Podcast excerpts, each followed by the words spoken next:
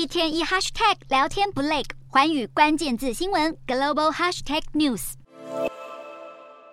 百度执行长李彦宏十六日主持了 AI 聊天机器人文心一言的正式发布会，并向观众展示了文心一言的功能和用途。对于百度这次的发布会，投资人与各界都抱着高度的期待，盼望文心一言能在包含中文理解能力等功能方面与 ChatGPT 竞争，甚至是超越。不过，这场发布会似乎让投资人与用户不是很满意。主要原因包括，百度这次是以预录好的影片演示文心一言的功能，而非现场进行测试。此外，也有人批评，透过这场发布会，用户及投资人几乎无法看出文心一言与 ChatGPT 的差异化表现，这也让各界对文心一言的最高期望直接坠入谷底。面对排山倒海的批评，百度香港的股价也应声在发布会当日大跌超过百分之十。对此，百度执行长李彦宏似乎早有预期，他也在发布会上透露本次推出文心一言的主要原因。李彦宏强强调，未来将会致力于优化文心一言的各方功能。只是在这场发布会后，外界对于文心一言是否究竟能与 ChatGPT 并驾齐驱，似乎打上了一个更大的问号。